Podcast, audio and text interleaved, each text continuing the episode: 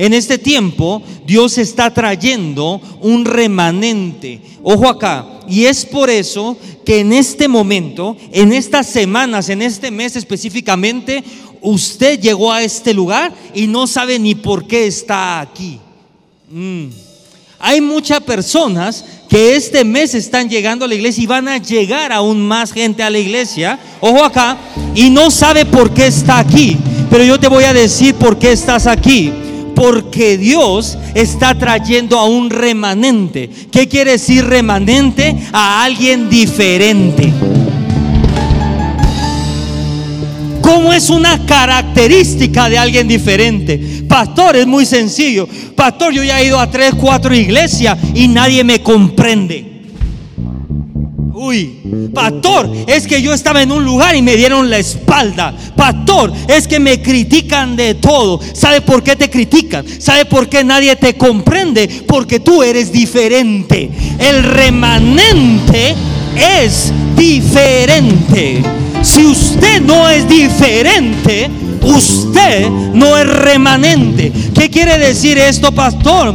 Dios en este mes, es por eso que Dios te ha traído a este lugar, porque usted es diferente al resto. Dios en este tiempo te ha separado de personas, te ha separado de ambientes y te ha preparado de atmósferas. Uy, de repente, no sé si está listo para esto. De repente, tu familia te empieza a caer medio mal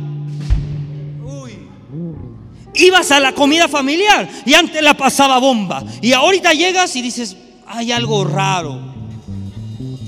Ya no siento, ya no me siento a gusto de sentarme a la mesa con ellos. Pero pastor en mi familia es que Dios te está separando de gente, de ambientes y de personas. ¿Por qué? ¿Por qué? Porque en la separación está la distinción. No está entendiendo esto. Dije, en la separación está la distinción. En otras palabras, Dios te ha hecho como Él.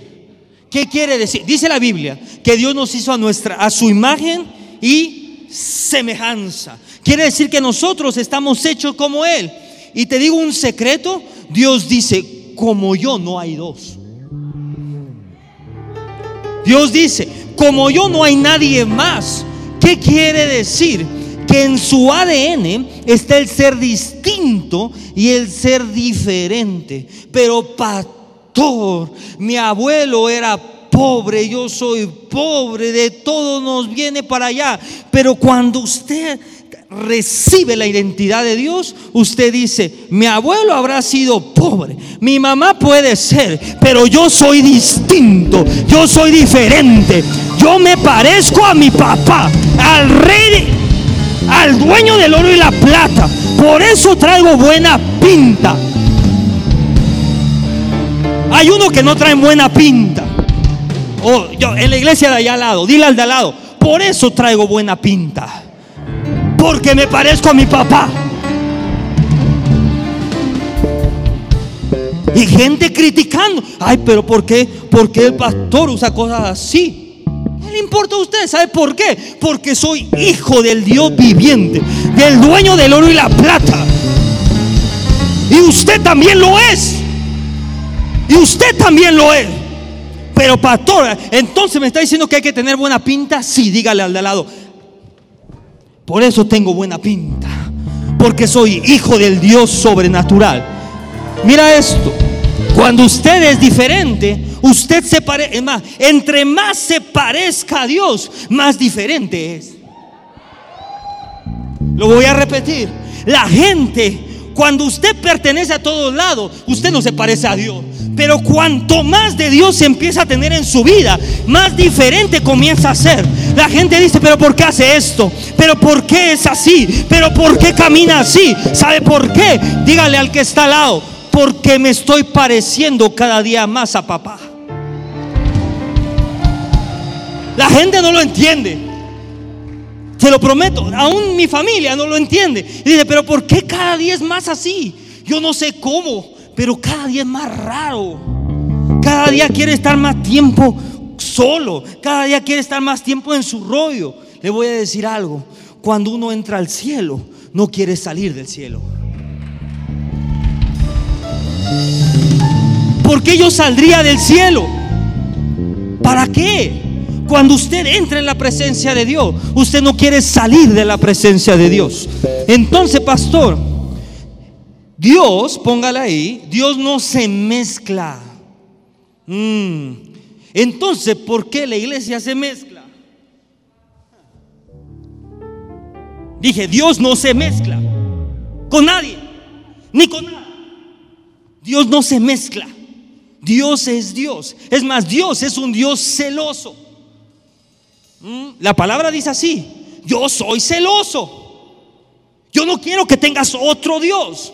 Si Dios no se mezcla, ¿por qué la iglesia se mezcla? Dios en este tiempo está apartándote y separándote aún más de la gente. ¿Por qué, pastor, en este tiempo Dios me va a separar más y Dios me va a apartar más de la gente? Por esto, iglesia, porque la transferencia de riquezas solamente es para los que están apartados. Ahí ya no lo entendió. Pastor, ¿cuántos de aquí pueden decir, pastor? Por muchos momentos me he sentido solo. Levante su mano. Pastor, es que siento que de mis amigos y de todo ya nadie me queda. Levante su mano. Mire cuánto. Pastor, es que de verdad siento que ya no más tengo a Dios. Levante su mano. Bueno, ¿sabe por qué se siente así? Porque Dios los separó. Porque en la separación está la distinción. Usted puede decir, yo no tengo a nadie porque yo soy remanente. Yo tengo a Dios. Y la transferencia de riquezas es solo para el remanente. No es para todos. Este tiempo vas a ver más que nunca la distinción. Por eso estamos pero mira esto, ¿por qué vamos a ver más que nunca la distinción? Porque estamos viviendo en los tiempos finales o en el ciclo final. ¿Qué quiere decir esto, pastor? Es muy sencillo. El ciclo final o los últimos tiempos está marcado por un sacudimiento. ¿Y qué pasa durante el sacudimiento? El sacudimiento tiene la capacidad de separar. Uy, en otras palabras, el propósito del sacudimiento es separar el trigo de la cizaña. La Biblia dice que el trigo y la cizaña van a crecer a la par. Es por eso que las iglesias crecían a la par. Todos crecían. Pero en el sacudimiento hay una separación entre el trigo y la cizaña. ¿Qué quiere decir? Es en este momento cuando tú ves quién es la iglesia sobrenatural y quién es la iglesia remanente. La iglesia que está creciendo la iglesia que se está expandiendo. La iglesia que le hace frente a una pandemia. La iglesia que le hace frente al diablo. La iglesia que se para en guerra. El sacudimiento mostró quién es trigo y quién es cizaña. Iglesia cerrando. ¿Cómo te atreves a cerrar algo que no es tuyo? es que yo soy el pastor y la cerré. No es quien te dijo que es tu iglesia. Este lugar no es, ¿sabe de quién es? De Dios. ¿Cómo yo? Imagínese que usted trabaja en un banco y usted dice, ay, me dio miedo la pandemia, voy a cerrar el banco y no lo voy a abrir. ¿Usted puede hacer eso? ¿Por qué? Porque usted no es el dueño. ¿Cómo yo voy a cerrar un altar que no me pertenece? Este lugar, cuando las leyes nos impidieron que entrara la gente, nosotros dijimos, perdón, no pueden venir el domingo, pero de lunes a viernes, de 10 a 4 de la tarde, el altar está abierto para que usted venga a buscar la presencia de Dios. Eso nadie lo hace. Pero ¿por qué, pastor? Porque no me pertenece a mí.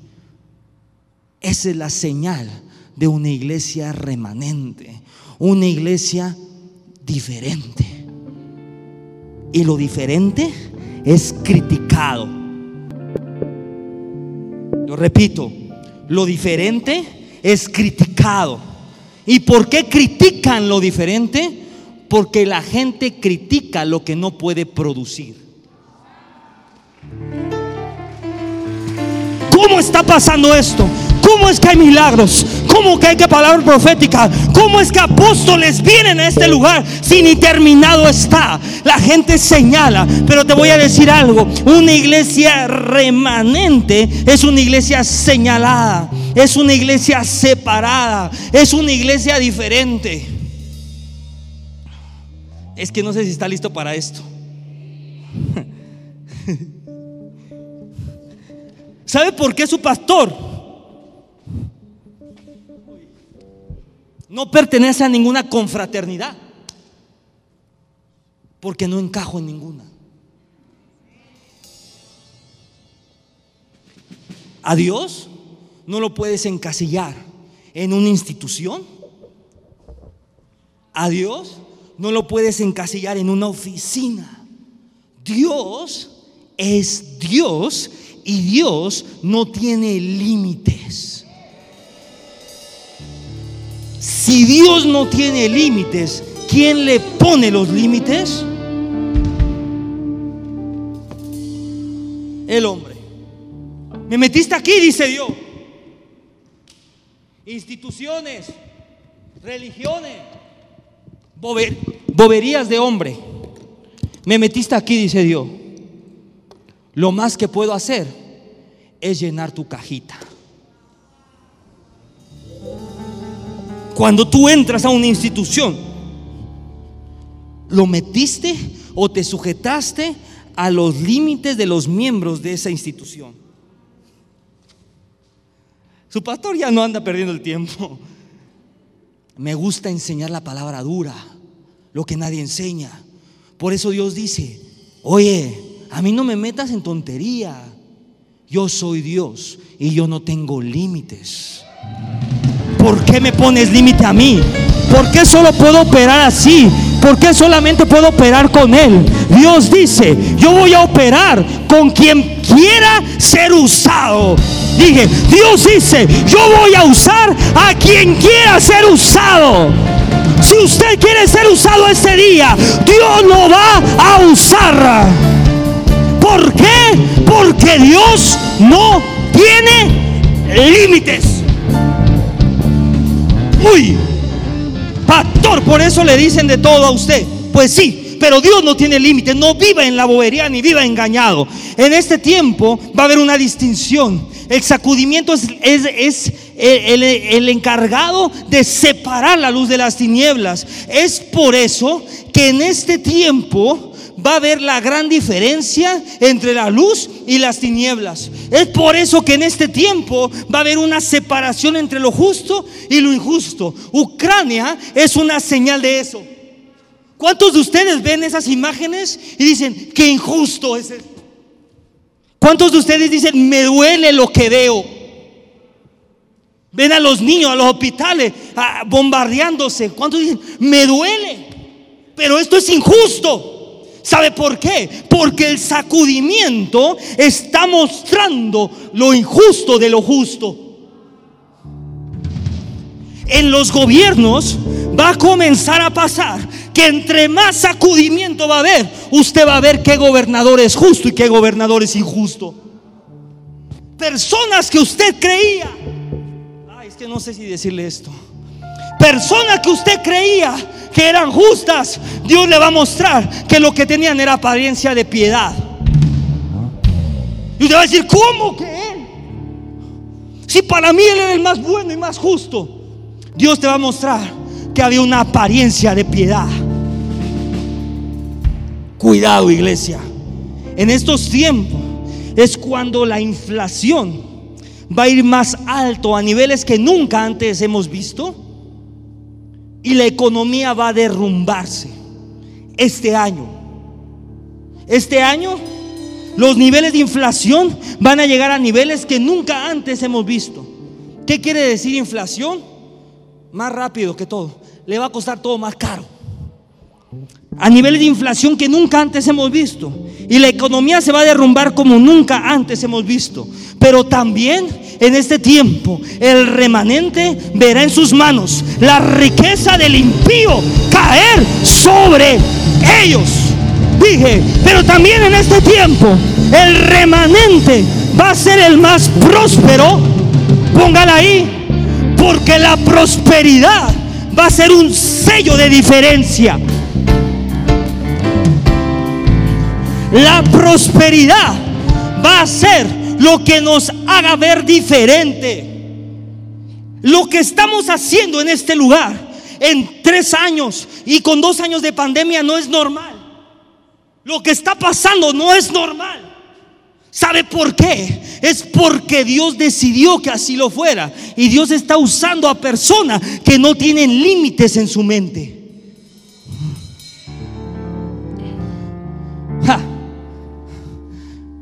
Dios, no sé si está listo para, ahí le va, ni modo. Dios trae a hombres de ese calibre como apóstol Dubla, como apóstol Toma pisar esta iglesia, porque sabe que con solo una palabra de ellos, nosotros la tomamos, la creemos y no le ponemos límite. Y mucha gente van a su iglesia y no pone límite de todo. Ah, yo creo que no. Yo creo que se equivocó. La palabra que nos dio aquí el domingo a la pastora y a mí, el martes ya la estábamos trabajando. ¿Por qué? Porque así es Dios. Dios le habla al que no tiene límites. Pastor, pero a mí Dios no me habla. Es porque tienes límites. Pero hoy te profetizo que todo límite en tu mente, que todo límite en tu espíritu se va a caer.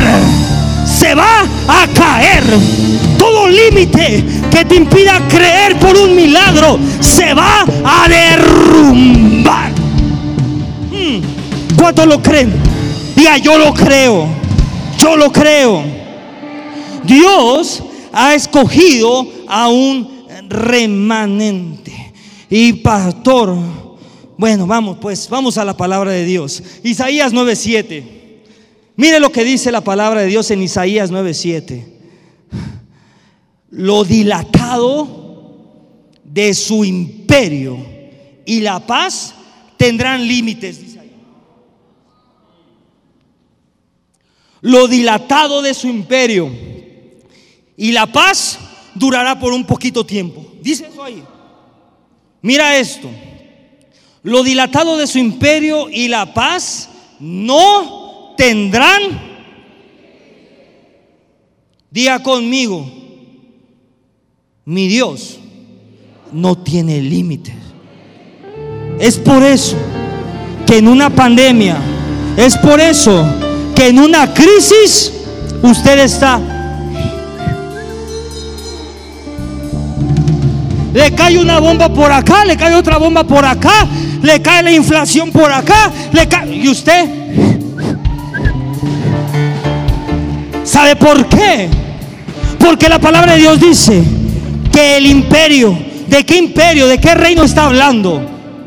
Del reino de Dios. Y le digo un secreto, usted pertenece al reino de Dios. Por lo tanto, si usted pertenece al reino de Dios, ojo acá, dice que en el reino la paz y la dilatación, en otras palabras, la expansión, no tendrán límite. Pero ¿por qué anda con tanta paz? ¿Pero por qué anda tan calmado? Es porque el reino es porque en el reino la paz no tiene límites. Pero ¿por qué? Constantemente quieres más y más y más. Es porque yo pertenezco al reino de Dios y en el reino de Dios siempre se está dilatando, siempre se está expandiendo, siempre se está ensanchando. En el momento que dejaste de expandirte, en ese momento te saliste del reino. Dije, en el momento que dejaste de expandirte, en ese momento te saliste del reino. Caíste en una religión. Pastor, llevo 58 años en la misma iglesia y no crece ni para los lados ni para arriba. Eso no es el reino. Entonces, pastor, ¿de qué habla? Diga conmigo expansión. Diga conmigo, yo soy ciudadano del reino. la palabra dilatado significa lo vasto, lo extenso o crecimiento constante. Entonces, pastor, nosotros somos los que le ponemos límites a Dios porque Dios dice en su palabra que su reino está en un dilatamiento constante o en una expansión constante. Y yo te digo esto y Dios me dijo esto. Dios me dijo a mí, si tú me pones límites, yo voy a buscar a alguien que me los quite. Dijo, si tú me pones límites, Joel, yo voy a buscar a alguien que me los quite. Dios te lo dice a ti. Si tú me pones, Dios te quiere bendecir de una manera sobreabundante. Pero si tú le pones límite a Dios, Él va a decir, ok, te bendigo hasta donde tu mente dé. Y voy con el otro a darle lo que te pertenecía a ti. Mm. En Isaías la palabra expansión o dilatación quiere decir crecimiento constante. Dios puso una mentalidad de expansión en nosotros. En otras palabras, usted nunca va a encontrar en la Biblia un solo versículo que diga que su reino tiene límite. Uno solo. No va a encontrar una sola palabra en la Biblia que dice, Dios llegó hasta aquí. Siempre va a encontrar, yo puedo hacer las cosas mucho más grandes de lo que tú piensas. Siempre va a encontrar la dilatación del reino, la expansión. Entonces, pastor, en, Isaías habla de expansión o dilatación, pero en Génesis habla de multiplicación. Diga conmigo multiplicación. Y ahí le voy a tirar otra vaca sagrada, como dice mi papá. Nunca vas a encontrar en la Biblia un creyente que vaya en descenso siempre van en ascenso. Lo voy a repetir. Nunca vas a encontrar en la Biblia un creyente que vaya en descenso. Siempre van. No me cree. No me cree. Entonces, ¿por qué la palabra de Dios dice hasta que lleguemos a la altura del varón perfecto? ¿Qué es eso?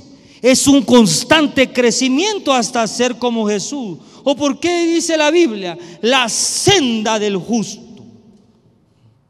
Es como la luz de la aurora, que va de aumento en aumento hasta que el día es perfecto. ¿Cuándo es el día perfecto? Cuando estemos con. Lo voy a repetir porque la senda, porque el camino del justo es como la luz de la aurora.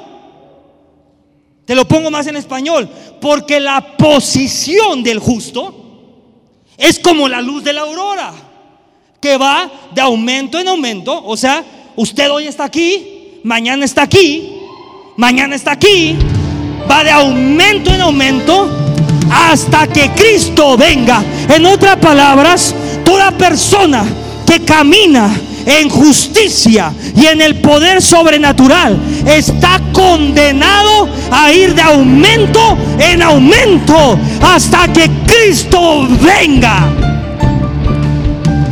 Hay uno que hay uno que se quedaron por allá. Pero yo no. La senda del justo, el camino del justo. ¿Cuántos dicen, pastor? Dios me ha apartado, Dios ha transformado mi corazón, Dios ha ido trabajando conmigo. ¿Sabe para qué estaba trabajando contigo? Para que camines en justicia y que esta palabra se haga real en tu vida. Para que tu senda, para que tu camino sea como la aurora, de aumento en aumento, en aumento, en aumento, en aumento, hasta que Cristo. Entonces, pastor, ¿qué quiere decir? Que todo lo que está en la tierra tiene que ir de aumento en aumento hasta la venida de Cristo. Uy, uy, uy, uy, uy, uy, uy.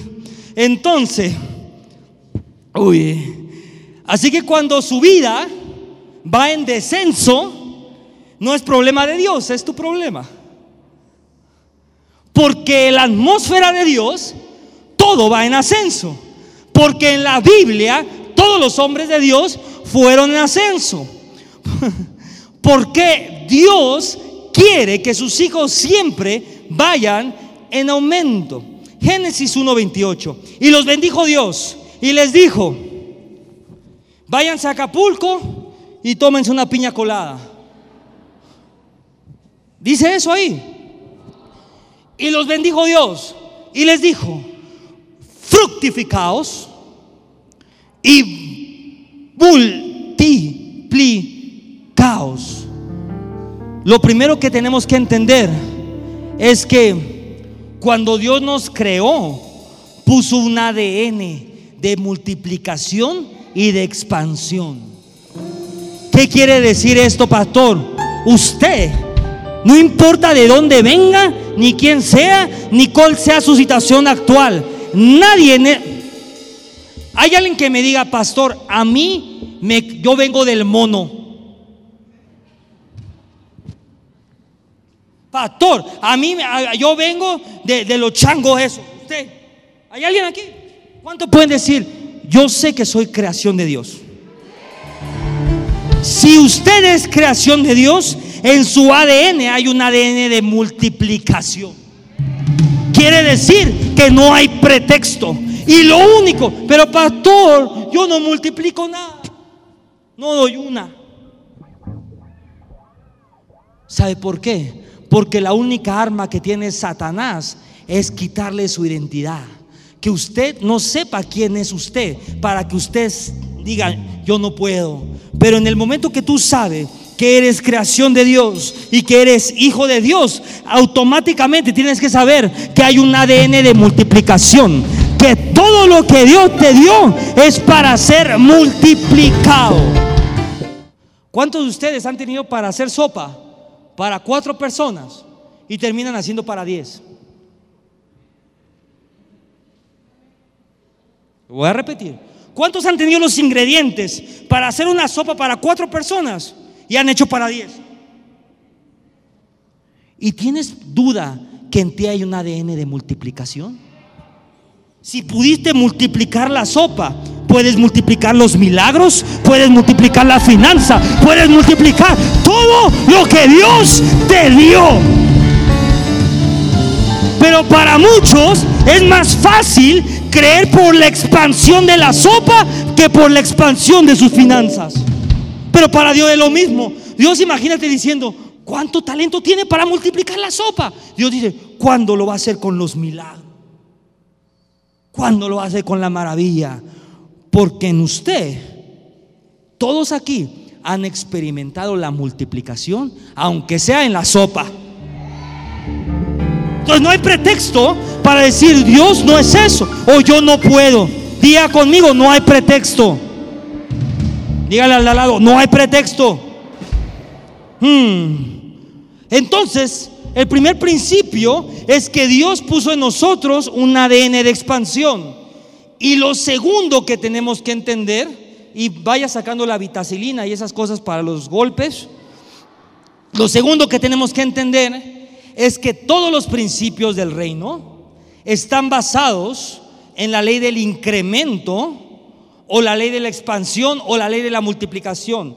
Ponle como quieras. la ley del incremento, la ley de la expansión y la ley de la multiplicación. ¿Está listo? Ok.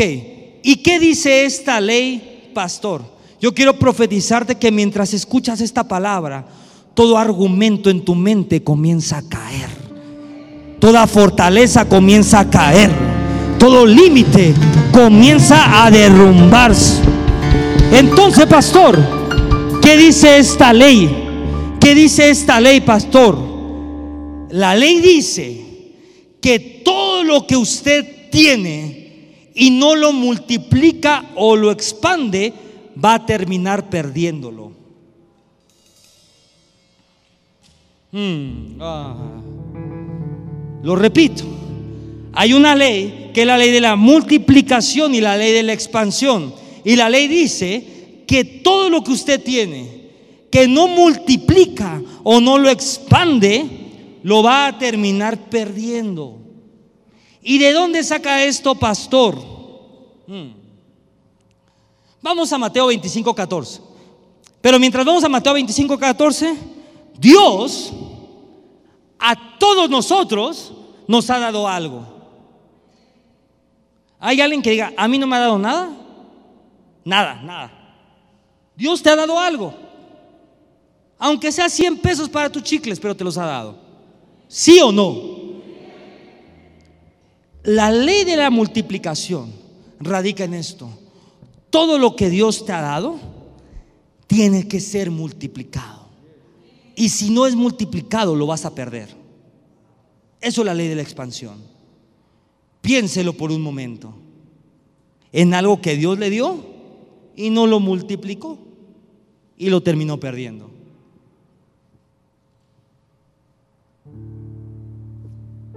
Lo vamos desde lo chiquito a lo grande, ¿le parece bien? Un don. Yo cantaba bien bonito, pero nunca le canté a Dios y terminé perdiendo el don. Todo lo que Dios te da, que usted no multiplica, está destinado a perderlo. Vamos al mundo espiritual. Dios me dio una casa de paz. Si usted no la multiplica, la va a perder. Se lo firmo. ¿Por qué, pastor? ¿De dónde saca esto, pastor? La parábola de los talentos, apúntela ahí, Mateo 25, 14. La palabra de Dios dice, a uno le dio cinco talentos. Y cuando el Señor vino, el de cinco talentos, yo se lo resumo, usted léalo en su casa. Mateo 25, 14 en adelante. Dios le dio a uno cinco talentos y cuando el Señor vino, el de los cinco talentos le dijo, Señor, aquí tengo otros cinco talentos, tómalos. Y Dios dice, bien buen siervo fiel, en lo poco has sido fiel, en lo mucho te pondré. Después dice que tenía dos talentos, a otro le dio dos. Y cuando vino el Señor, le entregó otros dos, o sea, cuatro talentos. Y dice, bien buen siervo fiel, en lo poco has sido fiel, en lo mucho te pondré. Otra traducción dice que bien buen siervo fiel y productivo. Uy, dice, bien, buen siervo, fiel y productivo. ¿Qué quiere decir esto? Hay mucha gente que dice en el reino de Dios o en estas iglesias habla mucho de números, habla mucho de metas, habla mucho de visión. El pastor nunca está estático. Te voy a decir algo. ¿Sabe por qué soy así? Porque Dios quiere y Dios espera productividad.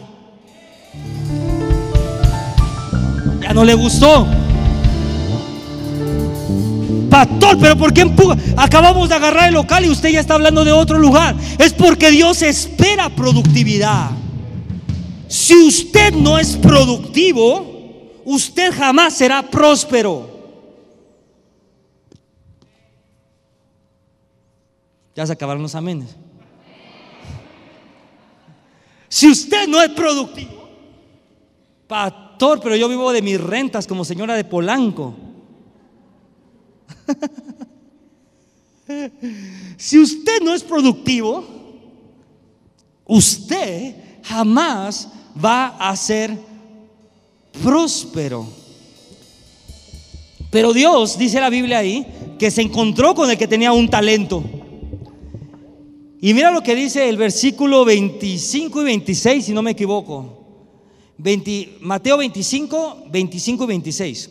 Mira lo que dice la palabra de Dios. Por 24 y 25, perdón. 24, 25, 26. Está bueno, ahí está.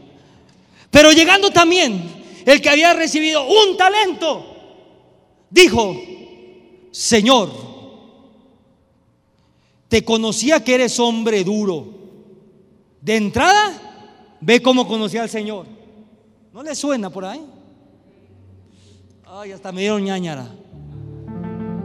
La iglesia religiosa enseña a un Dios duro. Ay, hermanita, su falda está muy cortita. ¿A usted qué le importa mi falda? ¿Ya vio? La hermana no tiene velo. Un Dios duro. Y mira lo que hace la gente que está en ese nivel. Pero llegando a él, recibió un talento y dijo, Señor, yo conocía que eres un hombre duro. Que ciegas. Uy, uy, uy, uy. Mira lo que es Dios. Que ciegas donde no sembraste. Vean el ADN de Dios. La multiplicación de Dios es tal que cosecha donde no sembró. Yo no sé a quién le estoy hablando.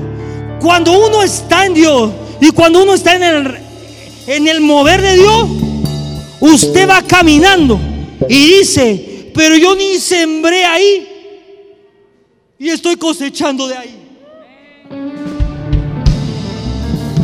Mira lo que dice. Y eso le da miedo al religioso. Eres hombre duro, que ciegas donde no sembraste y recoges donde no esparciste. Por lo cual tuve miedo y fui y escondí tu talento en la tierra. Aquí tienes lo que es tuyo. El que sigue. Respondiendo su señor, le dijo, siervo malo y negligente. Otra palabra dice siervo malo e improductivo. ¿Sabías que ciego donde no sembré? Y que recojo donde no esparcí. El que sigue. Por lo tanto, mira a Dios hablando de bancos y de intereses. Y la iglesia, ni sus luces ahí. Por lo tanto, debías haber dado mi dinero a los banqueros. Dios mismo hablando de dinero, de banqueros y de intereses.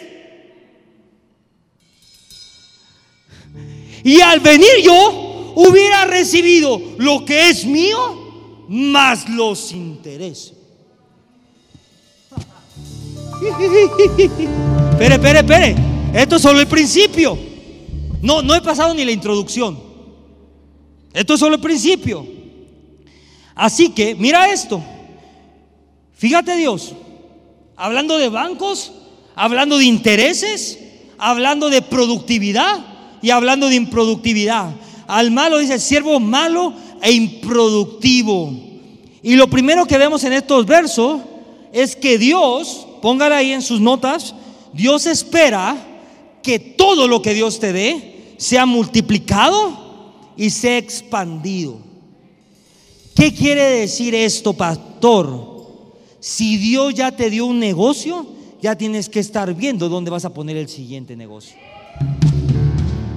Aquí, aquí no. Si Dios te dio un negocio, ya tienes que estar viendo en dónde poner la siguiente sucursal. Yo no sé quién lo crea.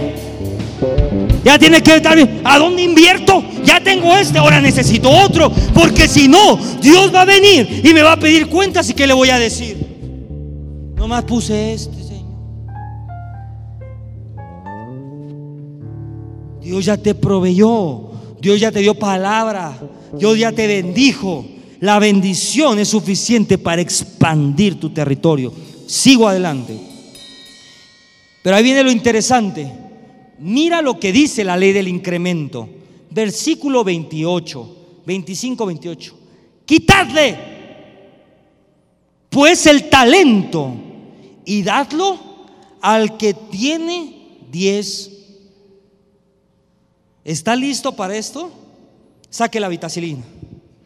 La pomada de la campana, sáquela, sáquela. Ahí la tiene lista. ¿Sabe cuál es la mentalidad del mundo? El espíritu de miseria, el espíritu de mendigo y la mentalidad del mundo te ve a ti que estás próspero, que maneja un buen carro, que te va bien en, en los negocios, que te vistes bien. Y la mentalidad de mendigo te dice, tú que tienes mucho, ¿por qué no me das un poquito? Uy, uy, uy. Creo que no me tenía que meter ahí. La mentalidad del mundo te dice, tú que tienes mucho, ¿por qué no me das un poquito? y esto va a pasar. Cuando tienes mucho, mucha gente se te va a acercar a pedirte. Y la Biblia dice que esto va a pasar y que está bien. Y dice la palabra de Dios que Cristo vio las multitudes y tuvo compasión de ellas. Pero Jesús sabía que con las multitudes no se podía edificar. Ay, ya entra donde no tenía que entrar. Porque las multitudes, y ahorita le voy a enseñar este espíritu, hoy están y mañana no están. Hoy diezman y mañana no diezman.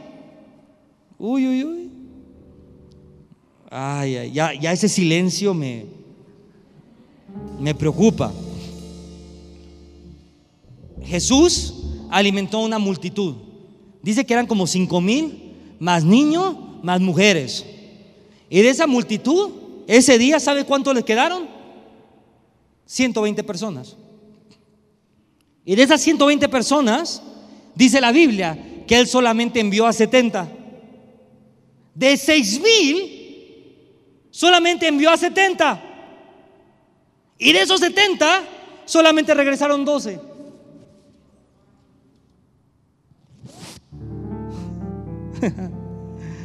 Pero con esos 12 transformó el mundo. Con esos 12 plantó iglesias por todo el mundo. Con esos 12 causó una revolución y con esos 12 tomó el territorio.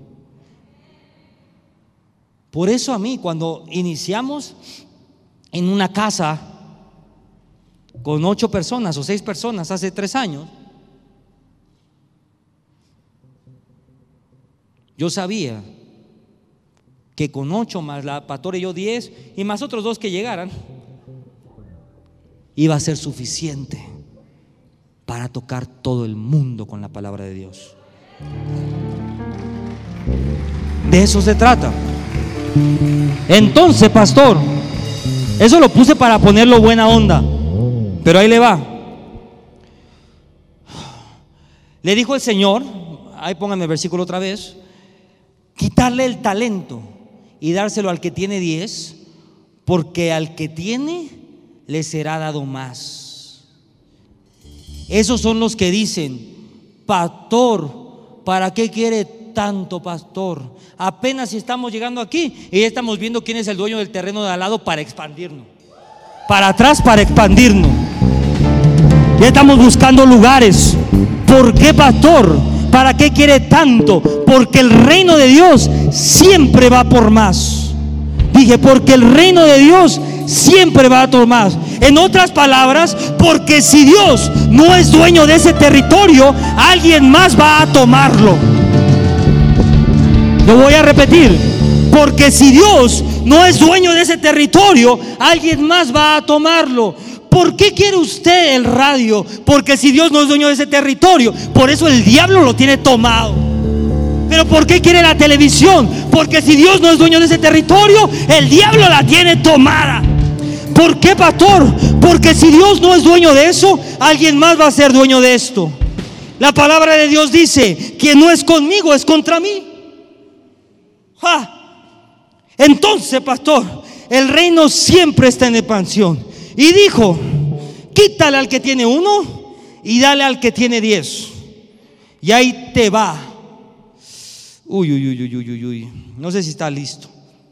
Entonces, es antibíblico quitarle al que tiene para darle al que no tiene. El mundo nos ha enseñado esto. Pobrecito, ayúdalo. Usted no sabe cuántas llamadas yo tengo. Ayúdalo, Joel. Ayúdalo. Ok, vamos a ayudarlo.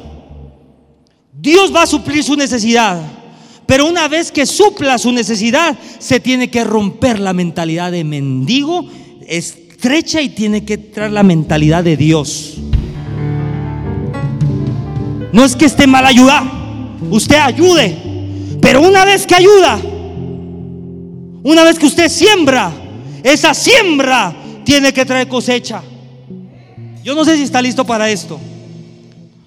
Usted va en el semáforo, manejando en su coche ese último modelo convertible con un caballito adelante. A nadie lo cree. Amén, yo lo creo, y amén. Y de repente se encuentra un muchachito ahí en el semáforo. Ay, muchachito. Y usted dice, yo trago mi Ferrari. Le voy a dar un billetito. Y usted lo, lo da. Y se va. Usted está tirando su dinero. La palabra de Dios dice que si usted va a ayudar, yo lo que estoy haciendo es sembrando en Él. Y si yo siembro en Él, tiene que haber una cosecha. Hijo, te voy a dar 100 pesos, pero repite esta oración después de mí. Padre Celestial, yo reconozco que he pecado. Y sabe algo, por 100 pesos le arrebató un alma al diablo. Eso es remanente. Donde quiera que usted siembra, usted está cosechando. Y es más, es más, es más, usted sembró en el niñito. ¿Y qué cree? Se le acercaron cinco más a hacer la oración. Eso es sembrar donde ni siquiera. Eso es cosechar donde ni siquiera sembraste. ¿Por qué? Por la siembra que tú hiciste en alguien, la cosecha que está alrededor viene a tu vida. No tire su dinero. Siembre en el reino. Aunque le vaya a dar usted cinco, bueno, no de cinco pesos, no sacudo. Si usted va a dar al cerillito, agarre 50 pesos. Que se vea el reino. Pastor, yo no le voy a decir cuánto le doy al cerillito porque se me va a traumar. La pastora se traumó, imagínense, cuando me cachó. Me dijo, con razón te tratan así cuando vas al supermercado. Eso es real, eso no es todo. Cuando, llego al súper de mi casa, al lado de mi departamento hay un súper, y llego, y desde la entrada todos me saludan. Hey, hola, ¿cómo estás? Qué bueno verte. ¿Cómo está la pelusa? Así, mi la pelusa es mi perro. Hasta por mi perro me pregunta. Usted sea generoso. Si usted va a darle a un cerillito, sáquese el billete de 50 pesos. Pero con ese billete va la oración de salvación. Y usted va a sembrar en almas. Y a donde quiera que usted va, usted va a estar ganando territorio para el reino. Y ahí Dios dice, wow, yo le confío a mi hijo esto. 20 pesos, 50 pesos. Y mi hijo, ¿sabes qué hizo? Lo sembró en almas. ¿Y sabes cuánto vale para Dios las almas? En otra palabra, Dios, es que no sé si está listo para esto. Dios te dio algo cuantitativo. No he entendido nada. 20 pesos son cuantitativos.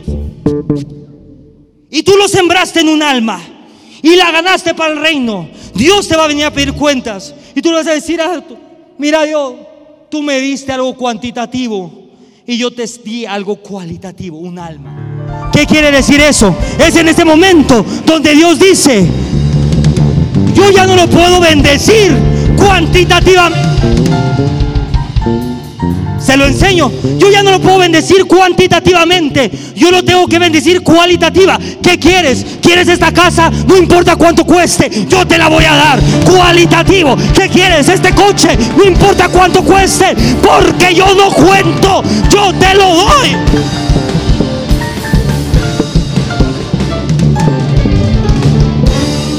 Yo no sé quién estoy hablándole. Cada vez que usted dé, siembre en el reino de Dios. Si ve un niño en la calle, siembre en el reino de Dios. Siembre, siembre, ensanche, multiplique. Entonces, pastor, uy, amacasí, reprocoshi. Termino, termino porque ya. El que tiene la mentalidad del mundo dice, pastor, pero dame poquito. ¿Para qué quieres 50 trajes? ¿Por qué no? ¿Y para qué usted quiere 50 pesos? Lo mismo, póngala ahí. Uy, uy, uy, uy, uy, uy, uy, uy, uy, uy, uy.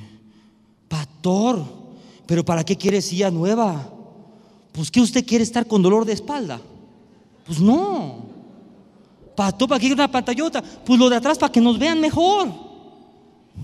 Yo no sé si me estoy explicando. Siempre hay más en el reino. Siempre hay más en el reino. Termino. Dijo Cristo, quítale al que no tiene y dáselo al que tiene.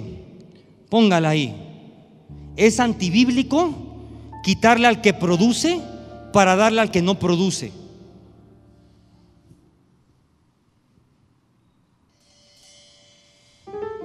Uy, se lo repito. Es antibíblico quitarle al que produce para darle al que no produce. Pastor, es que la casa de paz de, de, la, de la dulce tiene como 50, que me pase unos 20. ¿Por qué? Es antibíblico quitarle al que produce para dárselos al que no produce. Pastor, pero este genera millones y millones y millones. Que me dé 10 mil pesos para empezar mi negocio. ¿Por qué? Es antibíblico quitarle al que produce para darle al que no, uy, produce. Pastor, ay, ya no sé si seguir. Ya me preocupé.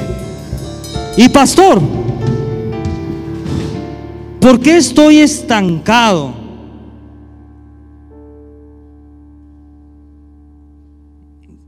Para los que estén, no me levanten la mano, pero para los que están estancados. Pastor, ¿por qué estoy estancado? La palabra de Dios dice que lo primero por lo que estás estancado es porque, porque lo que te dieron no lo multiplicaste.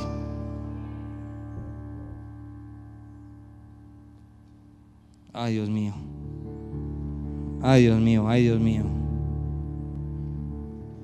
Hay personas que tenían oportunidad de multiplicarlo y no multiplicaron. El miedo lo primero que pasa cuando alguien está estancado es que tiene miedo. El miedo hace que no nos expandamos. El miedo hace que en un momento como este que estamos viviendo, de crisis económica, escondamos lo que tenemos. Eso es el miedo. Pero en el reino de Dios todo es al revés. En medio de la crisis es cuando más tienes que sembrar porque en medio de la crisis Dios comienza a prosperar al remanente. El mundo dice, si no lo veo, no lo creo. El reino es al revés. Para poder verlo tienes que creerlo. El mundo dice, no te dejes humillar. Pero el reino dice, el que se humilla, Dios lo exalta. El mundo dice, si quieres ser grande, que te sirvan porque tú eres grande. Pero el reino dice, el que quiera ser grande es el que tiene que servir a los demás. Lo mismo sucede en las finanzas. No sabe cuánta gente me ha dicho, pastor, deje que cierre este negocio y voy a traer los diezmos. Hmm. Cuando me dicen esto, yo ya sé que por ahí no va, porque en el reino todo es al revés. La palabra de Dios dice, dad y se os dará. No se os dará y después da. Lo voy a repetir. La Biblia dice, dad y se os dará. Cuando llegan conmigo a decir, pastor, ore para que este negocio me salga y voy a traer los diezmos. Pero si no lo traes ahorita con lo que tienes, ¿tú crees que lo vas a traer por esto que viene? Uy, uy, uy, Pastor, me voy a ofender, pues oféndase. Pero es mejor ofenderse con la verdad que vivir en religión y estancado toda la vida. Dad se os dará. Primero tomamos la acción. Somos nosotros los que iniciamos. Y después la palabra de Dios dice algo. Conforme la medida con que des. Uy, uy, uy. ¿Está listo para esto? Conforme la medida que des. Ahí te va. Hay gente quejándose que nunca ha recibido un abrazo. La pregunta es, ¿tú has dado un abrazo? Hay gente quejándose que nunca ha recibido una palabra de afirmación. Es que a mí nadie me ha afirmado. ¿Y tú has afirmado a tus hijos? Con la misma medida que tú das, es con la misma medida. Pastor, es que nadie me abraza. Pues si tú llevas 20 años amargado, ¿cómo te van a abrazar?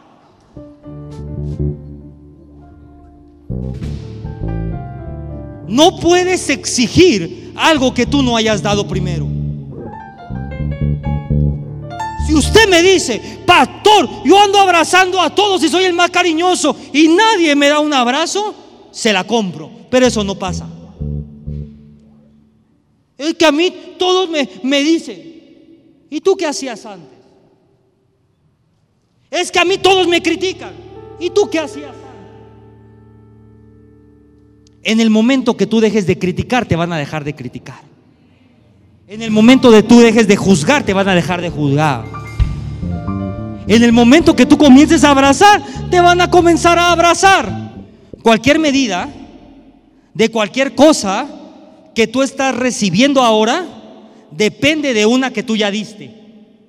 Lo voy a repetir. Cualquier medida de cualquier cosa que tú estés recibiendo hoy depende de una que tú ya diste. En otras palabras, la medida de tus diezmos actuales depende de la medida de tus diezmos anteriores. Si quiere hacer un rompimiento en su vida, lo primero que tiene que hacer es un rompimiento en lo que das. Tienes que romper los límites de lo que das para que pueda venir lo que Dios tiene para ti. En otras palabras, para cambiar tus medidas de entradas, tienes que cambiar tus medidas de salida.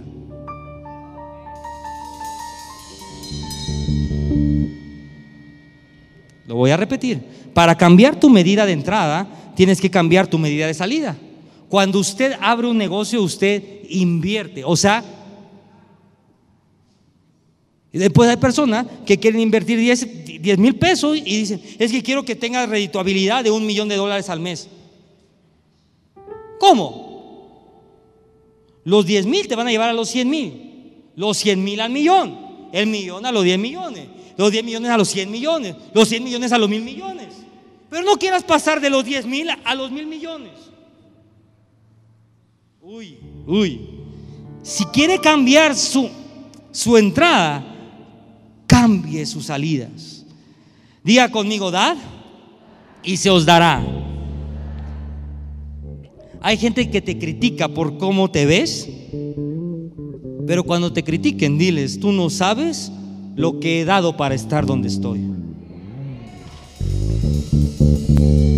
Cuando te hablen de ti, dile, tú no sabes lo que he dado y lo que he sembrado para estar donde estoy. Hay dos cosas por las cuales una persona no se expande. Y ahí quiero orar. Número uno, por el espíritu de temor. Porque tienen miedo a los desconocidos. Pero te voy a decir algo. Cuando Dios te habla, Dios siempre va a respaldar tus pasos de fe. Si tienes la certeza que lo que sentiste viene de Dios, Dios siempre va a respaldar tu paso de fe. Así que lo primero que voy a hacer es romper el espíritu de temor. Y número dos, ¿por qué estoy atascado y por qué no me estoy expandiendo, pastor? Número uno, por el espíritu de miedo. Y número dos, cada vez que usted se va a expandir, el enemigo levanta un plan de contención. ¿Qué quiere decir esto? Que cada vez que usted tiene un plan para abrir un negocio o para abrir algo, hay de dos sopas. O hay un espíritu de miedo que no lo deja dar el paso, o hay un plan de contención. Y entonces, pastor, ¿por qué no me expando? Póngala ahí. El plan de contención de Satanás se rompe en la guerra espiritual. En otra palabra, si usted quiere expandirse, usted necesita dos cosas. ¿Cuántas personas este, en este lugar le, les han dado palabras proféticas? Lo que sea. Cada vez, cada vez que a usted le dan una palabra profética, el enemigo se levanta. Para hacerte creer que esa palabra no es para ti. Siempre. Te profetizaron una cosa espectacular. Y el enemigo así. ¿Cómo va a pasar eso? ¿Cómo vas a lograr tú eso? ¿Qué no te has visto? Y empiezan a venir esos pensamientos. Cada vez que a usted le dan una palabra profética, el enemigo se levanta. Por eso es que cuando usted le dan una palabra profética, lo primero que tiene que venir a su ADN es la guerra espiritual. En otras palabras, las palabras proféticas es una señal que tienes que dar inicio a la guerra espiritual. ¿Ya empezó a entender muchas cosas? Pastor, es que estoy estancado. Es que no lo multiplicaste. Y es que Dios comienza a quitarte gente para que pueda multiplicar. Es que tuve miedo. Dios ya quitó el miedo. Y ahora Dios te da una palabra profética. Y lo primero que el enemigo va a hacer es decirte, no es para ti. No es para ti. O otra vez pero ¿sabe usted qué tiene que hacer? Usted tiene que decir, yo sé que cada vez que Dios va a hacer algo en la tierra, el enemigo se levanta. Y hoy yo me levanto